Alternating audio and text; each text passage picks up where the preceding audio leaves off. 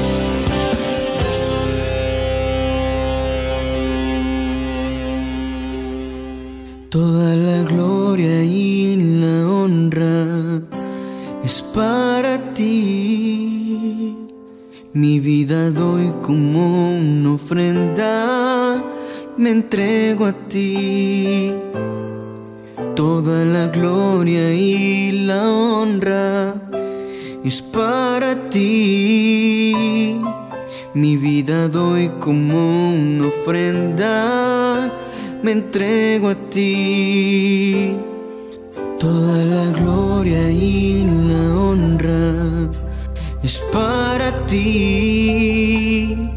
Mi vida doy como una ofrenda, me entrego a ti. Toda la gloria y la honra es para ti. Mi vida doy como una ofrenda, me entrego a ti. Postrado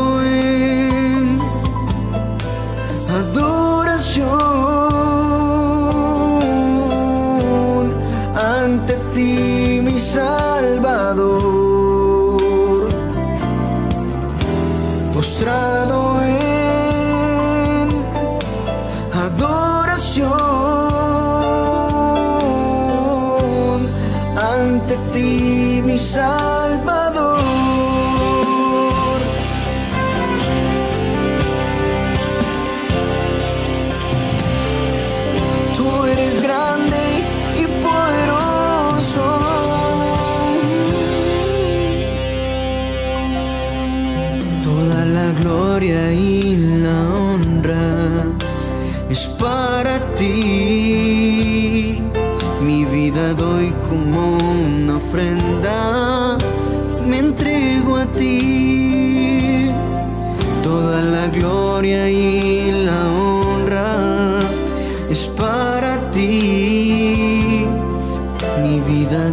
como una ofrenda me entrego a ti.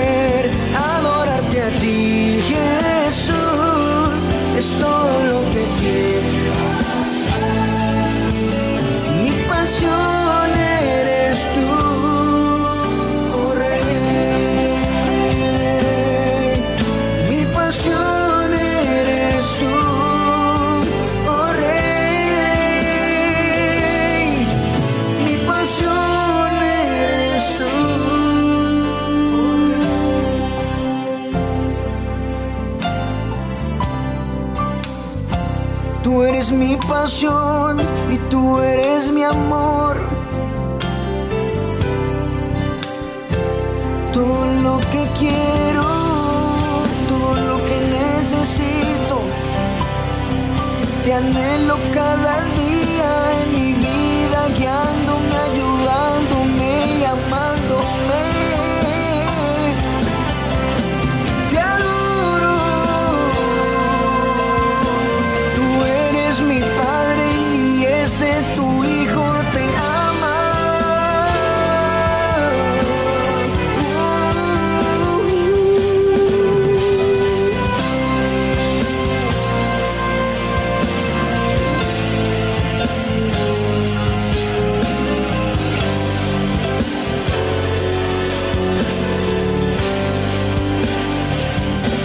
Gloria al Señor, quien reciba toda la honra. Estamos de acuerdo todos para glorificar y exaltar su nombre con esta alabanza de labios, pero que nace en nuestro corazón. Bienvenidos una vez más. Acompáñenme a la lectura inicial, Apocalipsis capítulo 12.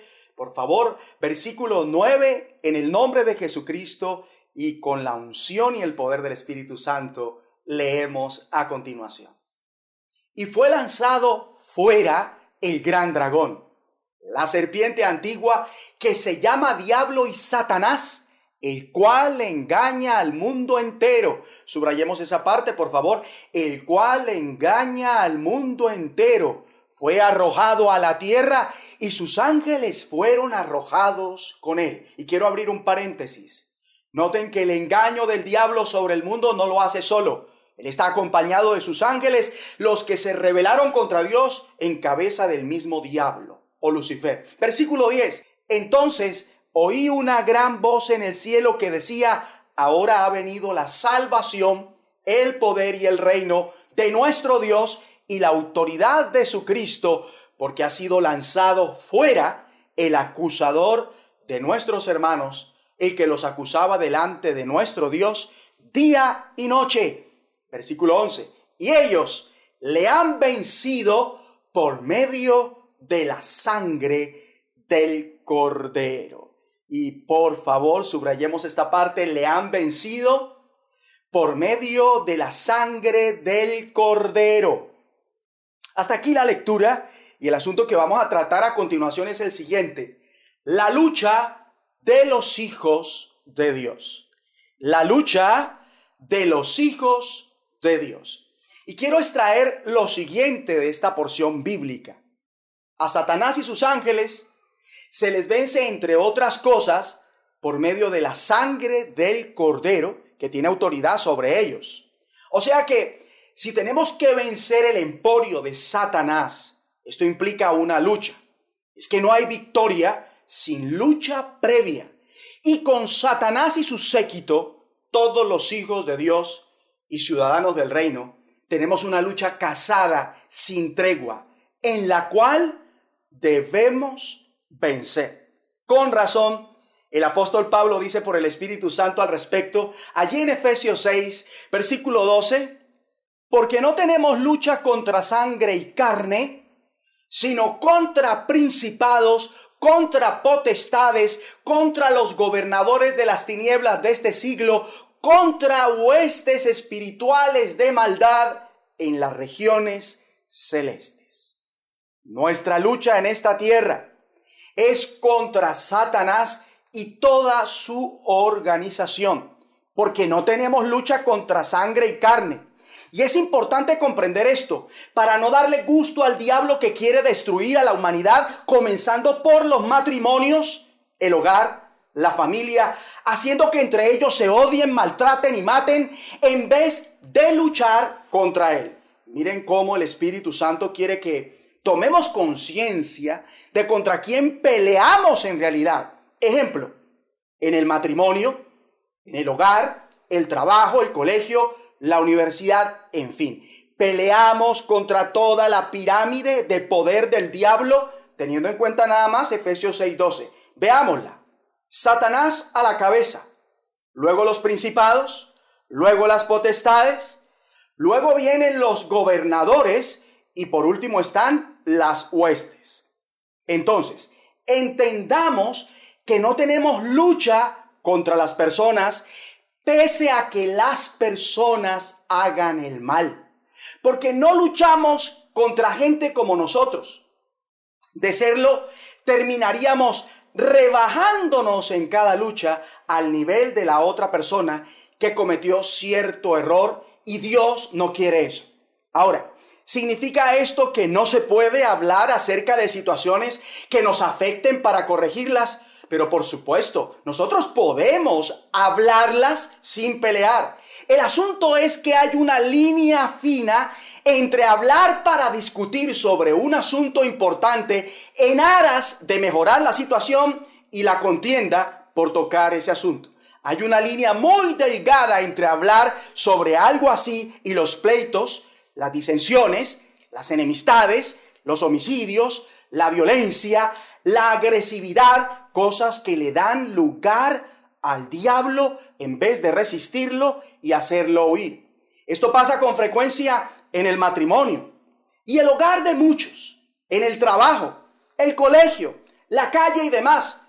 Ejemplo, cuando un matrimonio comienza hablando civilizadamente sobre algo que hay que cambiar, casi siempre como terminan peleándose cayendo en el jueguito sucio del diablo de atacarse mutuamente debido al calor de la charla, olvidando que cuando las cosas pasan de castaño a oscuro, es decir, de la charla al pleito, a los gritos, las ofensas verbales, la maledicencia, las calumnias, las mentiras, a la agresividad física, sea con las cosas o con las personas, ¿qué se debería hacer? Hay que parar para esa altura, redireccionar el conflicto y pelear contra el diablo y sus demonios, en vez de pelearse con su cónyuge, con su papá o el hijo. Es tiempo de contar con esta habilidad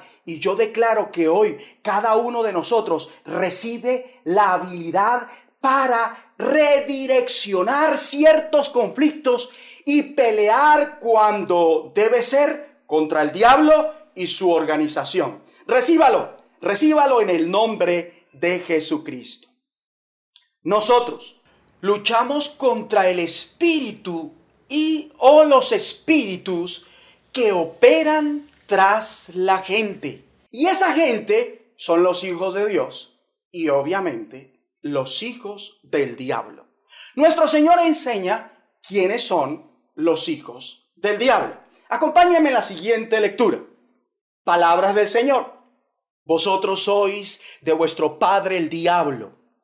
Y los deseos de vuestro padre queréis hacer. Subráyeme en esta parte, por favor. Y los deseos de vuestro padre queréis hacer.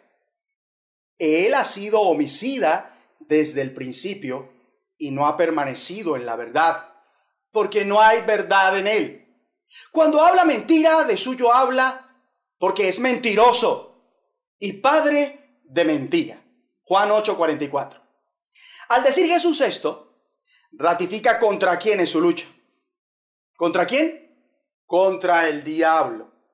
Además, le llama la atención a los que se creían hijos de Dios, pero que en verdad eran hijos del diablo.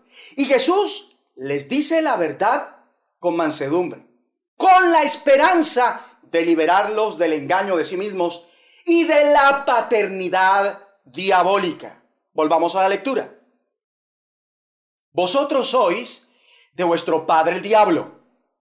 Los deseos de vuestro padre queréis hacer. Subrayemos de nuevo esa parte. Los deseos de vuestro padre queréis hacer. Él ha sido homicida desde el principio y no ha permanecido en la verdad porque no hay verdad en él. Cuando habla mentira, de suyo habla porque es mentiroso y padre de mentira. Míreme por favor.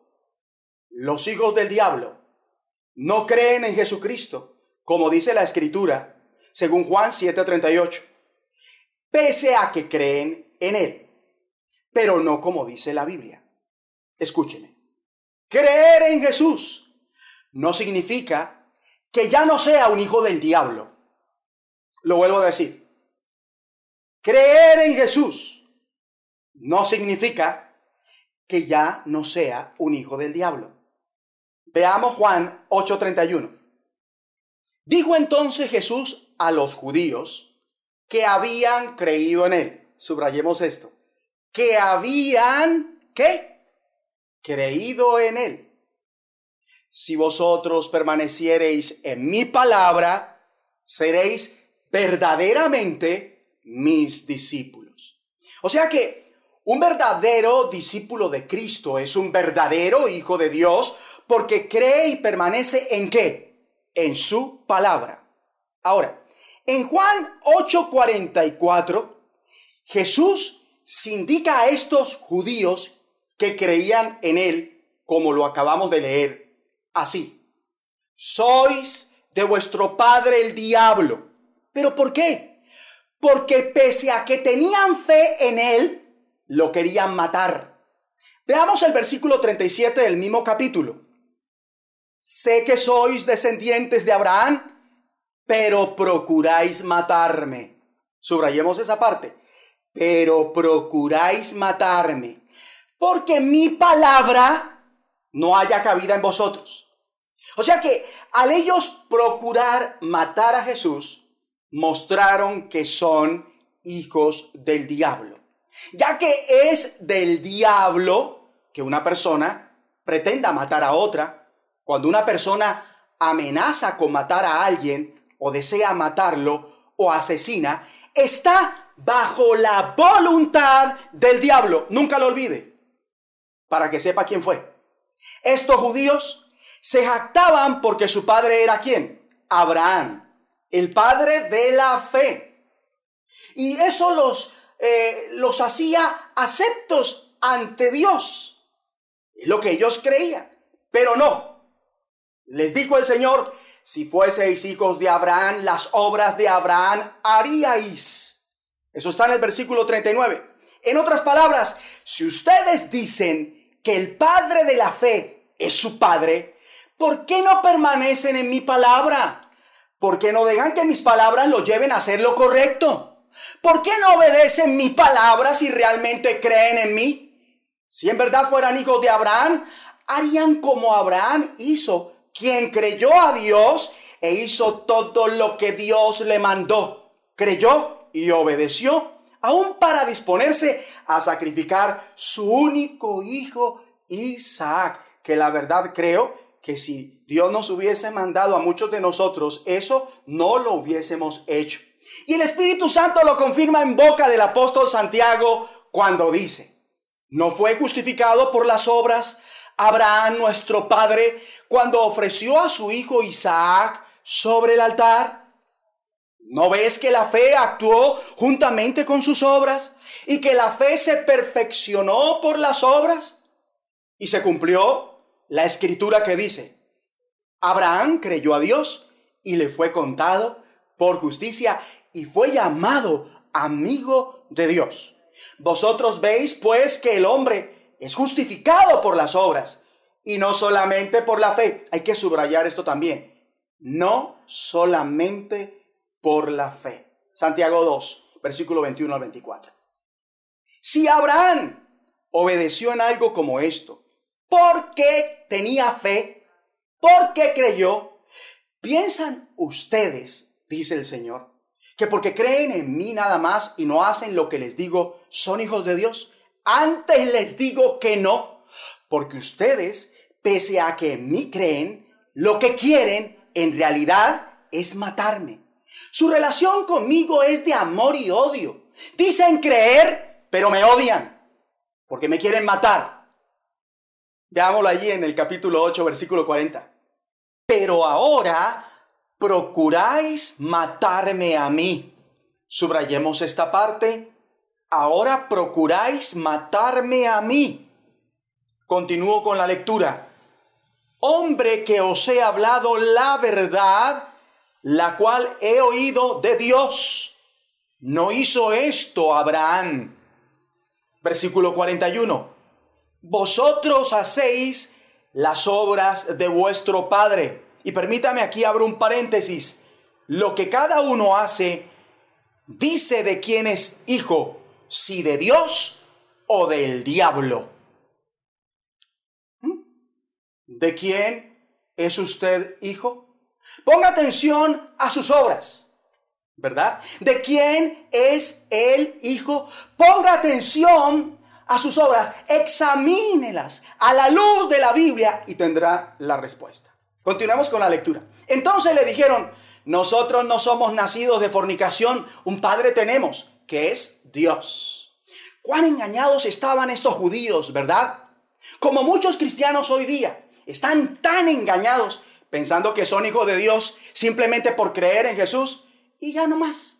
Y no es así, porque no lo aman en verdad. Y esto se sabe porque pese que creen en Él, no lo quieren obedecer.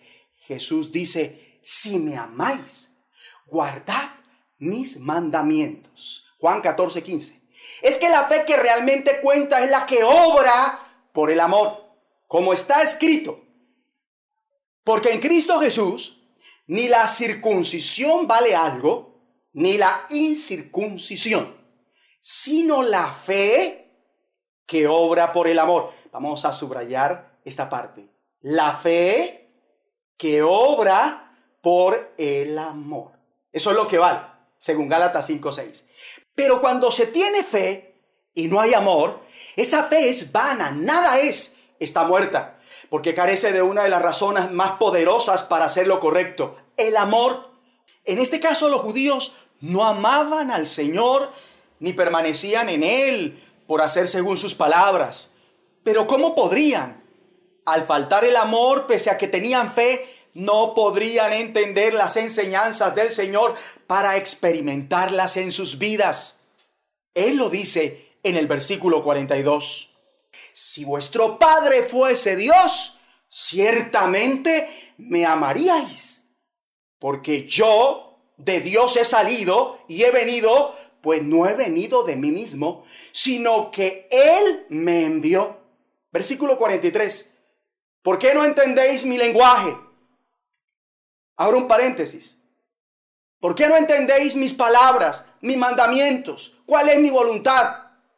¿Por qué cuando les enseño no entienden? Porque no podéis escuchar mi palabra, dice el Señor. Es decir, a ustedes les cuesta trabajo asimilar mi palabra. Miren cómo una persona que crea en Jesús, pero que no lo ama, puede oír y oír palabra de Dios, grandes y tremendas enseñanzas del Señor, pero por cuanto cree, mas no la ama, no puede asimilar esas enseñanzas como está escrito, cosas que ojo no vio, ni oído yo, ni han subido en corazón de hombre, son las que Dios ha preparado para los que le aman. Por eso se escucha pero no entiende, por más claro que se le explique. Y si no entiende, no va a poner en práctica lo que escuchó, porque realmente quiere es hacer otras cosas. Es que, ¿cómo pretender que un cónyuge, por ejemplo, entienda que el perdón es 70 veces 7 la reconciliación, luchar hasta las últimas consecuencias por su matrimonio, cuando lo que realmente quiere es divorciarse, por más que se le diga y por más que se le anime a que luche, como se le enfrió el amor, no va a aceptar esto, pues ya tomó una decisión en su corazón, divorciarse, pese a que Dios no quiere eso. Yo pregunto a los casados, si hubieran tenido que unirse en matrimonio a una persona como lo fue el cónyuge de Oseas, Gómez, que fue tan infiel que dejó a este hombre, a este hombre de Dios, a la cual se les indica de prostituta y se fue tras sus amantes, aún así Oseas la perdonó a la orden de Dios, la buscó, la rescató y la volvió a recibir de nuevo, ¿verdad? Pese a su gran infidelidad. Y mi pregunta es la siguiente, a los casados, ¿usted habría obedecido si hubiese sido Oseas? Oseas obedeció. ¿Por qué? Porque tenía la fe que obra por el amor. Pero algunos no. Aunque Dios les diga que se reconcilien, no lo hacen. Porque aunque tienen fe, ya no tienen amor. Y la verdad, quieren divorciarse. No sé, quizás para conseguirse otra persona cuanto antes.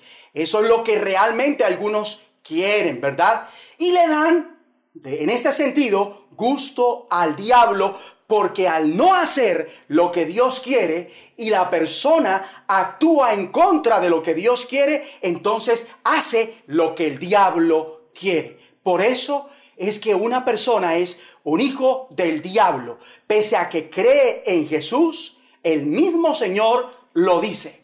Miren lo que dice el versículo 44. Vosotros sois de vuestro padre el diablo y los deseos de vuestro padre queréis hacer. Esto hay que subrayarlo. Vosotros sois de vuestro padre el diablo y los deseos de vuestro padre queréis hacer. Él ha sido homicida desde el principio. Y abro un paréntesis acá, porque el Espíritu Santo dice, escuche, todo aquel que aborrece a su hermano es homicida.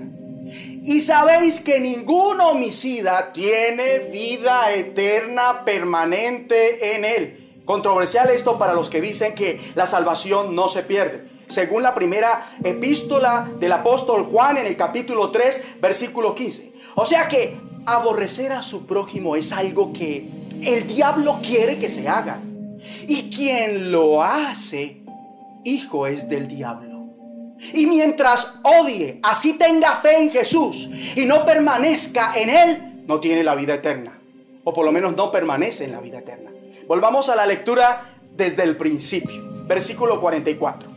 Vosotros sois de vuestro padre el diablo y los deseos de vuestro padre queréis hacer. Subrayemos nuevamente, vosotros sois de vuestro padre el diablo y los deseos de vuestro padre queréis hacer. Él ha sido homicida desde el principio y no ha permanecido en la verdad. Permítame abrir un paréntesis a esta altura. Y es una pregunta que tiene una respuesta a la que voy a hacer. ¿Por qué esto? Porque no lo amó. Y así como el diablo no es salvo, tampoco sus hijos, por cuanto no recibieron el amor de la verdad para ser salvos. Por esto Dios les envía un poder engañoso para que crean la mentira, a fin de que sean condenados todos los que no creyeron a la verdad. Escuchen, los que no amaron ni aceptaron las enseñanzas de Jesucristo, las dadas por el Espíritu Santo, la suma de la palabra de Dios en cuanto X tema, la voluntad revelada de Dios, sus mandamientos, sino que se complacieron en la injusticia. Y la razón de todo esto en cuanto al diablo y sus hijos es, sigamos con la lectura del versículo 44, es porque no hay verdad en él ni en sus hijos, como ya vimos. Cuando habla mentira, de suyo habla porque es mentiroso y padre de mentira. Y antes de leer el siguiente versículo, los invito a que recibamos ahora el amor de la verdad. Reciba el amor de la verdad. Recíbala para aceptarla obedeciéndola. Recibamos esto y así vamos a ser guardados del poder engañoso con el que castiga a Dios a los que tienen fe en Jesús sin amor. Porque quien tiene fe, pero no ama la verdad para obedecerla, terminará creyendo a la mentira y morirá engañado por el mismo diablo. En lugar de tener vida eterna permanente, tienes un cupo para el infierno, lugar reservado para el diablo y sus demonios. Es decir, sus hijos, sus seguidores, como Judas hijo de perdición, diablo, también como el mismo diablo. Versículo 45. Y a mí, porque digo la verdad, no me creéis. Con esto puede surgir la siguiente inquietud. En Juan 8:31 dice que ellos creían en Jesús, y es verdad. Ahora dice en el versículo 45 que no le creían. Al fin, ¿qué? ¿Hay una contradicción? No, todo está bien planteado. He venido explicándolo cuando el evangelista cuenta que estos judíos creían, se refiere a que ellos tenían fe, pero sin obras. Es decir, una fe muerta según Santiago 2.20. Cuando dicen que no le creían, se refiere que no le creían con la fe que obra por el amor, según Gálatas 5:6, sino con la fe que tienen los demonios, según Santiago 2:19. Acompáñeme por favor a la lectura. ¿Tú crees que Dios es uno? Bien haces. También los demonios creen. Subrayemos eso. También los demonios creen. Y concluye este versículo así, y tiemblan. Para los que están pensando, pero escrito está en Juan 1.12, los que creen en su nombre, tienen la potestad de ser hechos hijos de Dios. Sí, pero veamos que dice en este versículo 12, capítulo 1 de Juan, en su parte inicial. Mas a todos los que le recibieron. Pregunto, ¿los judíos recibieron al Señor en sus vidas? No, a lo suyo vino. Y los suyos no le recibieron. Solo creyeron, mas no lo recibieron. Porque no aceptaron la verdad que les enseñó ni la obedecieron. Por eso no les alcanzó la fe, como si le alcanza a los que lo recibieron, a los que creen en su nombre. Les dio potestad de ser hechos hijos de Dios. O sea que estos judíos creían en Jesús también como los demonios creen y tiemblan. Pero, pero en realidad ellos no hacen lo que Dios quiere, sino lo que ellos quieren como los demonios. Por eso ellos quieren hacer lo que el diablo quiere. Miren que el hecho de tener fe en Jesús Pertenecer a una cuna cristiana, eso no lo hace ni lo constituye un hijo de Dios. Y tampoco eso es garantía de que es salvo en verdad. ¿Por qué? Porque los deseos que muchas de estas personas tienen en realidad en su corazón terminan siendo contrarios a todo lo que realmente Dios quiere, a su perfecta voluntad. Y al final eso es lo que esta gente prefiere.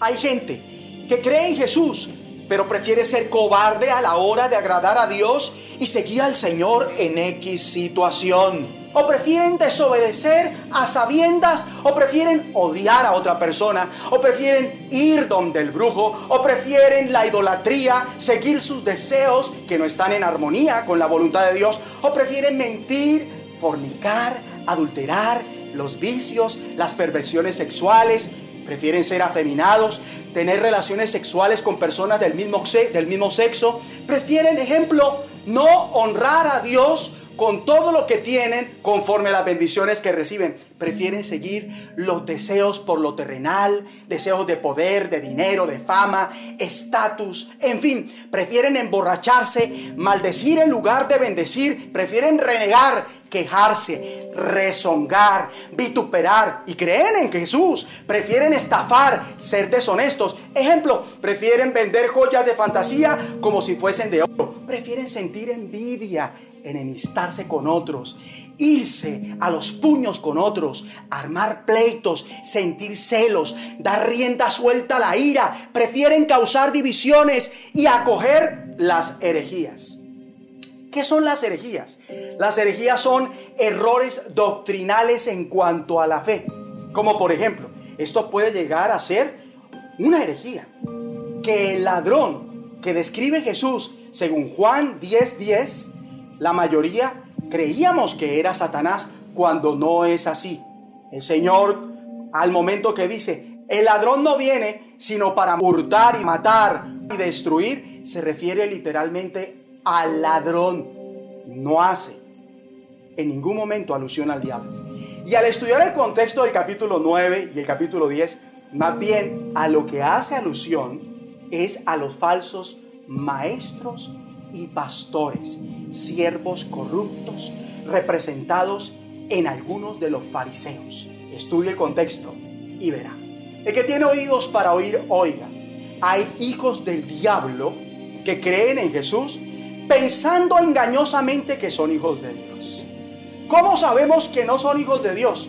Porque desean hacer lo que el diablo quiere y no lo que Dios quiere. Mas ellos no aceptan que son así porque a la mayoría ya Dios los entregó a un poder engañoso. Y además, como creen en Jesús, peor la venda. Y súmele que se congreguen en X, en X iglesia, que se jacten por pertenecer a una religión. Ellos piensan que son hijos de Dios y son salvos. Pero no, porque una fe muerta no salva. Y la fe muerta no tiene obras, obras de obediencia por amor. Las obras de una fe muerta son las que el diablo quiere en la gente, sobre todo en los hijos de Dios, contrarias a la voluntad del Señor. O sea que cuando vemos el homicidio y la mentira, estamos viendo a Satanás y sus ángeles obrar por medio de quienes le dan lugar para cometer esto, sean los propios hijos del diablo o los hijos de Dios. Sí, así como lo oye, cuando el Hijo de Dios se descuida, cabecea, baja la guardia, toma lugar el diablo en su vida. Y dice y hace lo que el diablo quiere porque piensa y quiere lo que el diablo le pone. De ahí que el mandamiento de la ley del espíritu de vida en Cristo ordene. Ni deis lugar al diablo.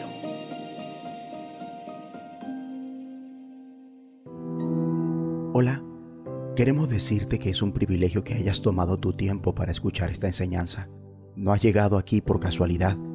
Esta fue una de las tantas formas en la que Dios ha querido acercarse a ti para darte la oportunidad de transformar tu vida a través de su Hijo Jesús.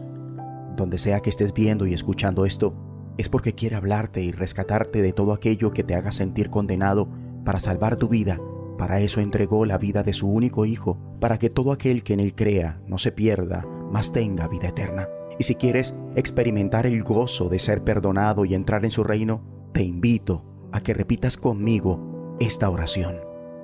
Di conmigo, Señor Jesús, reconozco que te necesito, ven a mi vida hoy. Perdona mis pecados y escríbeme en tu libro de la vida. Te acepto como mi Señor y Salvador y me declaro libre por tu gracia del poder del pecado, de la muerte espiritual, de la maldición de la ley, de la maldición generacional y de la enfermedad. Amén. Si hiciste esta oración, de todo corazón te felicito porque has tomado la mejor decisión de tu vida. Háblalo con alguien y si deseas testificarnos lo que Dios hizo contigo, escríbenos en los comentarios o alguna de nuestras redes sociales. Gracias y que el Señor te bendiga.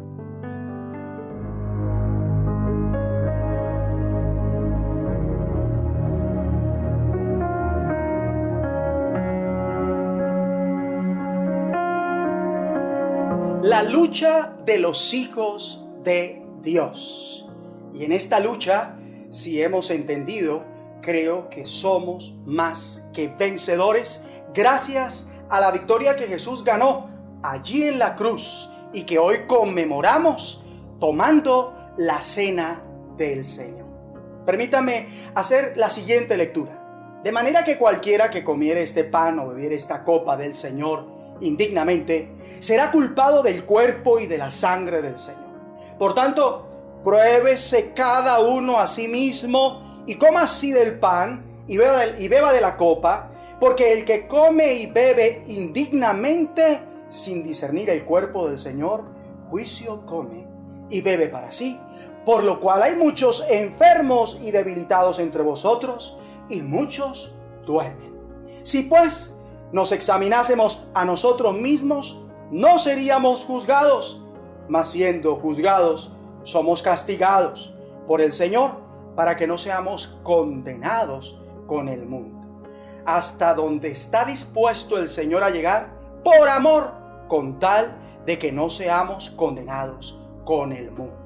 Por eso lo invito a que tome en su mano derecha el pan y me escuche. Porque yo recibí del Señor lo que también os he enseñado, que el Señor Jesús la noche que fue entregado tomó pan. Espero que tenga el pan en su mano derecha. Y habiendo dado gracias, lo partió y dijo, tomad, comed, esto es mi cuerpo, que por vosotros es partido, haced esto en memoria de mí.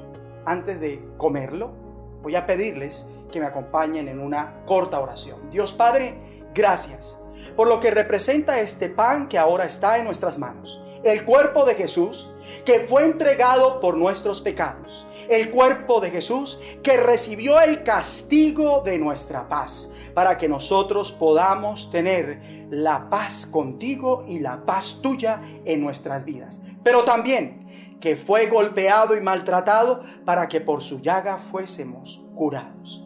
Que ahora, al tomar cada uno el pan, experimentemos en nuestra vida sanidad en lugar de enfermedad. Larga vida en lugar de una vida prematuramente corta. Que experimentemos en nuestra vida fortaleza en vez de debilidad. En el nombre de Jesucristo recibimos conforme hemos orado. Amén y amén. Todos vamos a comer el pan.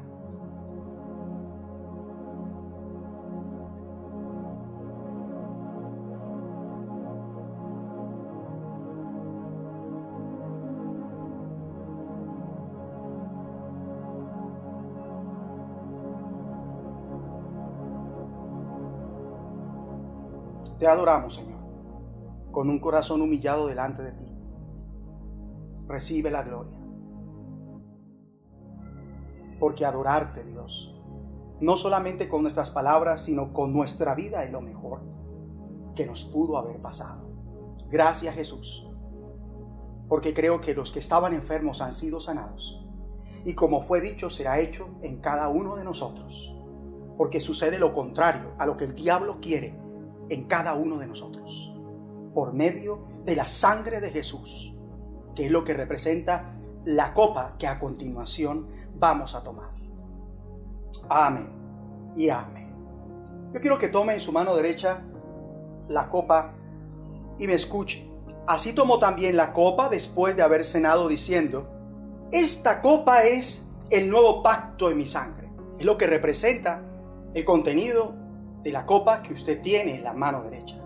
El nuevo pacto en la sangre de Jesús, por medio de la cual podemos vencer a Satanás y a sus ángeles. Hermoso, ¿verdad? Haced esto todas las veces que la bebiereis en memoria de mí. Este tiempo es para enfocarnos totalmente en el Señor. Así pues, todas las veces que comiereis este pan y bebiereis esta copa, la muerte del Señor anunciáis hasta que Él venga. Estamos recordando la muerte de Jesús, pero también estamos recordando el regreso de Jesús. Y todos decimos, ven Señor Jesús, que te estamos esperando. Que Dios nos ayude a ser dignos de estar en pie delante de su Hijo en su regreso y de escapar de todas las cosas que han de venir sobre el mundo entero. Vamos a hacer una oración por la copa y el contenido de la copa. Padre, gracias porque ahora te podemos presentar este jugo de la vida para que haya bendición en él. De modo que cuando lo tomemos, sea vida, sea salud, sea fuerza, sea vigor en nuestros cuerpos. En el nombre de Jesús, gracias Señor, porque por cuanto te servimos, tú bendices esta copa y el contenido de la copa. Gracias Señor. Amén y amén. Vamos a tomar todos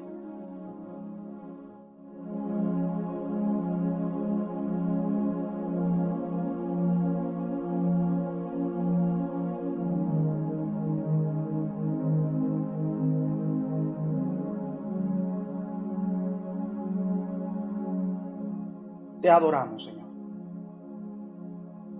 Es lo mejor que podemos hacer en este momento, justo en este momento.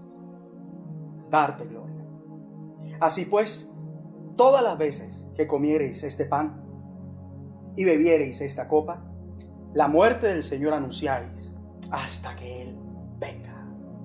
Los bendigo en el nombre de Jesucristo.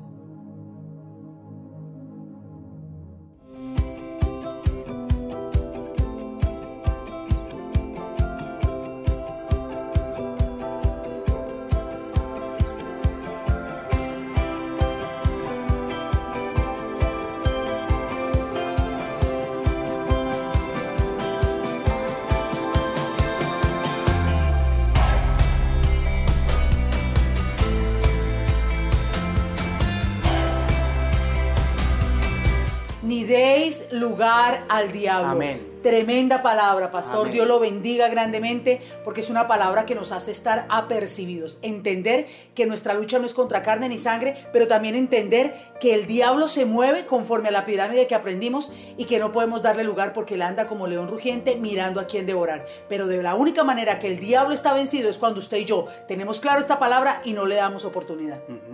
Y también tener claro, no engañarnos a nosotros Sí, mismos. señor, así es. Porque el hecho de creer en Jesús no significa que ya se es un hijo de Dios. Amén. Aprendimos que no es así siempre, a menos que sea una persona que tenga la fe que obra por el amor. Entonces ya estamos delante de una persona que con sus obras demuestra que efectivamente es un hijo de Dios, porque los hijos del diablo siempre quieren hacer, es la voluntad del diablo, mas no la voluntad de Dios. Esa es la tendencia de ellos. Sí, y debemos ser entendidos conforme la palabra que también encontramos en los evangelios donde dice, no los conozco, hacedores de maldad.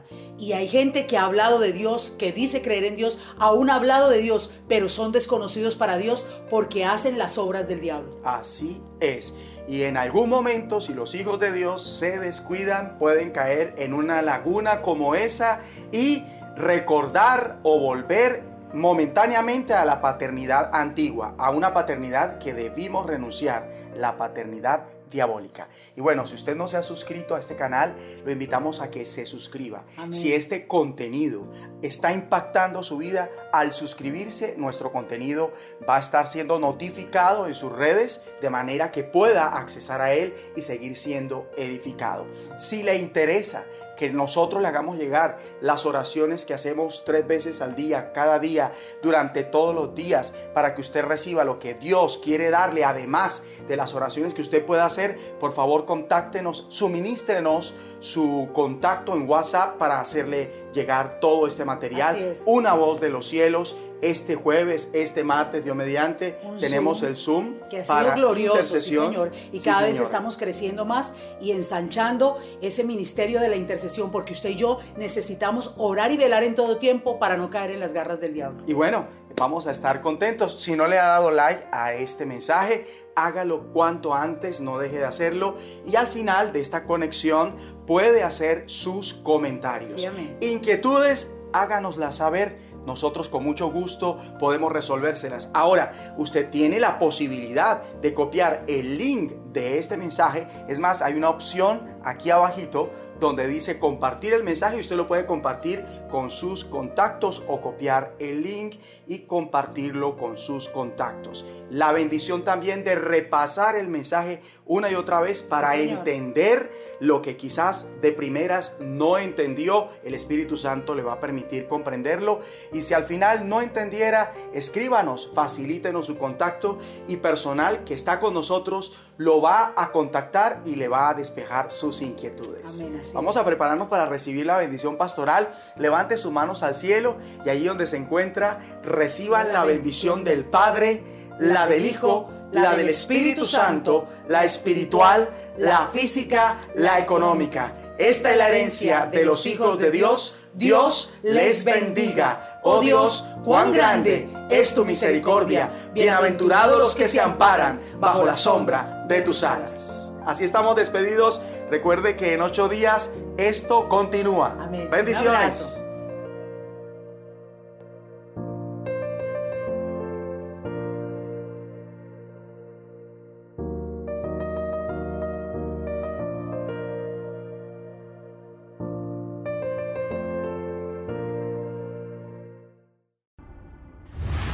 ¿Cuándo se le da lugar al diablo? Cuando la persona no tiene a Cristo o si teniéndolo es desobediente. Siguiendo la corriente de este mundo, conforme al príncipe de la potestad del aire. El espíritu que ahora opera en los hijos de desobediencia. Miren quiénes. Impresionante. En este planeta, una persona es lo que el diablo quiere o lo que Dios quiere. No hay más. Por eso, en cierto punto nuestra lucha no es contra la gente, sea el esposo, el hijo, la suegra o quien sea que le dé lugar al diablo y sus ángeles. Porque nuestra pelea no es contra la gente como usted y como yo. Eso es lo que quiere el diablo que creamos. Quien está al día en sus obligaciones financieras y da la cara cuando le cobran para responder, ese puede usar las armas de la luz contra los poderes del diablo. Un arma de la luz poderosa en Dios para vencer es la sangre del